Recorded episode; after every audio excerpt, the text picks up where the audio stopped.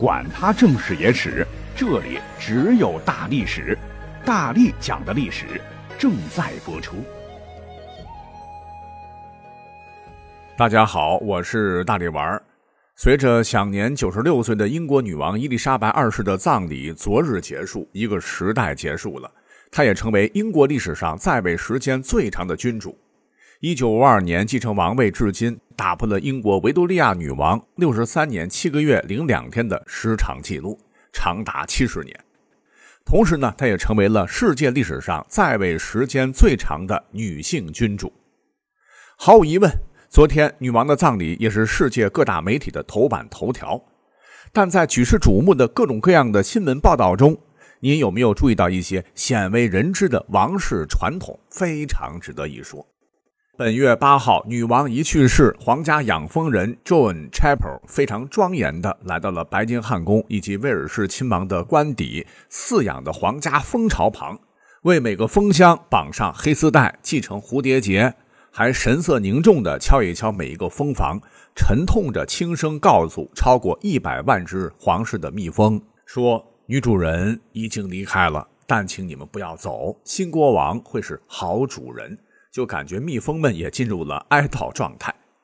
那么皇室呢，会使用自产的优质蜂蜜，剩余的还会捐给慈善机构，这不是新闻。但女王去世的消息会认认真真的告诉每一只蜜蜂，这就让我们感觉很奇怪了。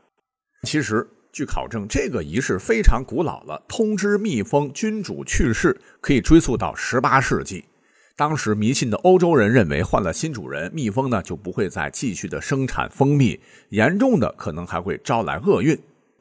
不光是王室了，民间的时候也这么认为，还会用在新婚以及添丁上，就不光是报忧了，也报喜。如果忘记了给他们说这些好事，他们觉得蜜蜂群会很愤怒，把每一个人都蛰一轮。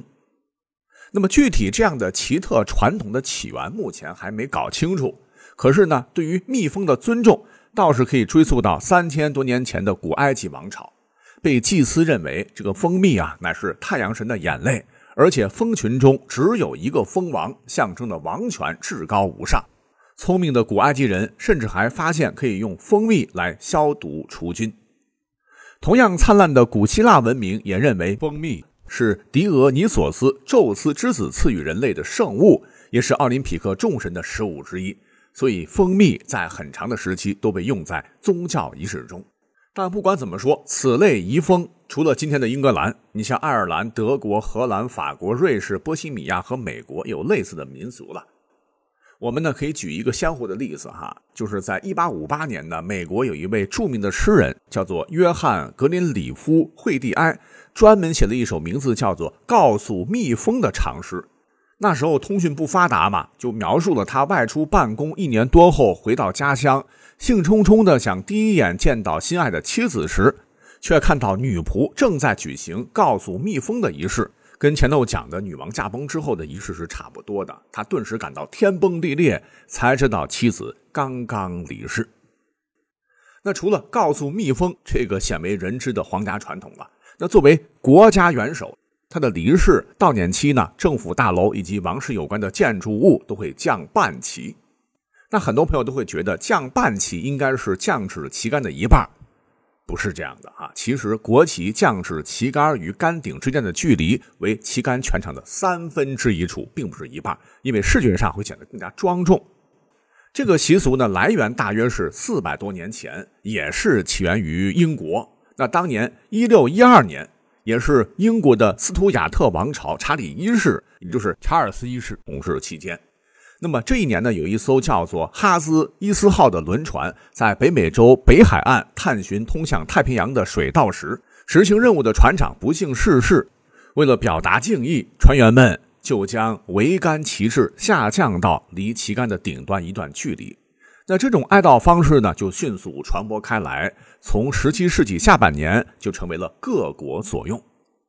那多说一嘴哈，刚才提到了查尔斯一世，如果没记错的话，高中世界史应该提过。这位国王比较的悲催，被自封护国主的克伦威尔处死了。其嫡长子后来流亡海外多年，重返英国，成功复辟，成为了查尔斯二世。因为呢，他的这个个性是活力四射，奉行享乐主义，生前获得多数英国人的喜爱，被称作“欢乐王”和“快乐王”。而继伊丽莎白二世之后，刚登基的就是七十三岁的查尔斯三世。那为什么是三世？就是因为前面还有两个查尔斯了。那名义上为温莎王朝的第五代君王。但这不是重点，重点是全国所有的旗帜都降半旗，除了一面旗帜。他不能降，那这就是英国的皇家旗，又称王室旗，因为象征的君主。英国呢，它的这个传统就是，一旦国王去世，新王马上登基，从来就没有出现过国王或女王不在位的时候，故而不能降。再有呢，就是昨日九月十九日，很多新闻报道的画面可以看到，抬棺人将灵柩缓缓抬进威斯敏斯特教堂。那这座教堂也曾是伊丽莎白二世结婚和加冕的地方。灵柩呢是三十多年前用英国橡木制作的，内衬有铅，用来隔绝空气和水。您仔细看，这个王室的象征啊，就放在灵柩上。一个呢就是非常灿烂的帝国王冠了，上面镶嵌着三千多颗钻石，其中有一些是世界上最著名的宝石。包括一颗重达三百一十七点四克拉的库里南二号钻石和一颗一百七十克拉的黑王子红宝石，据说是亨利五世在一四一五年的战斗中所佩戴的。那还有一柄三英尺长的君主权杖，上头呢刻有都铎玫瑰、几花和三叶草的图案，象征英格兰、苏格兰和爱尔兰。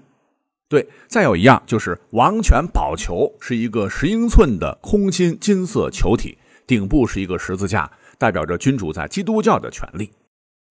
还有一个传统呢，也是不得不提的，那就是女王去世的第二天，英格兰的几乎所有的教堂还要鸣钟以示悼念。尤其是矗立在温莎王朝家族城堡温莎城堡的塞瓦斯托波尔钟，是一八五六年的克里米亚战争中从沙俄军队中俘获的。钟鸣整整九十六次，每分钟一次。以代表他生命中的每一年，包括丧礼当天，教堂呢也都会鸣钟，有几百年的传统了。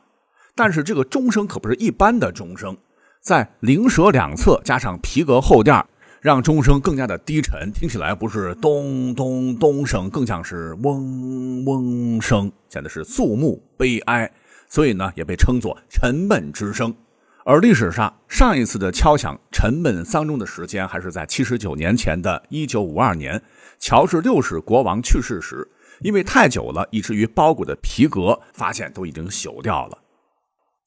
尤为引为关注的是，女王的灵柩是在一百四十二名皇家海军水兵的护送下，拥有着一百二十三年历史的炮车载着她的这个灵柩，由上百名的皇家海军水手绳索拉动。运载到了威斯敏斯特教堂，由此很多朋友就好奇地问：那看到一些葬礼，那都是黑色的马车，为何拉女王灵柩的不是马，而需要人力呢？哦，那是因为在一九零一年，在维多利亚女王的葬礼上，由于天气异常寒冷，马受冻扛不住，一时脾气，差点将维多利亚女王的这个灵柩弄翻。那继任的亲军爱德华七世便下令，从今以后，国王驾崩由水手牵引前进。由于爱德华七世认为是不吉的象征，所以没几天呢就辞职了。那由于这场世纪的丧礼是现场公开直播，有一项首次公开于世的仪式是不得不提，那就是女王的总管公务的大臣亲自折断白杖。这个白杖呢，本来是从前公务大臣用来告诫宫廷人士的工具了，若是做事粗鲁或者态度不尊重，敲打他们提醒。而作为整个丧礼的最后一幕，折断白杖也是传统环节之一，可以追溯到几个世纪以前。上一次出现是在一九五二年的乔治六世国王的葬礼上，断的白杖置于棺木之上，象征着伊丽莎白二世时代已经画下了句点。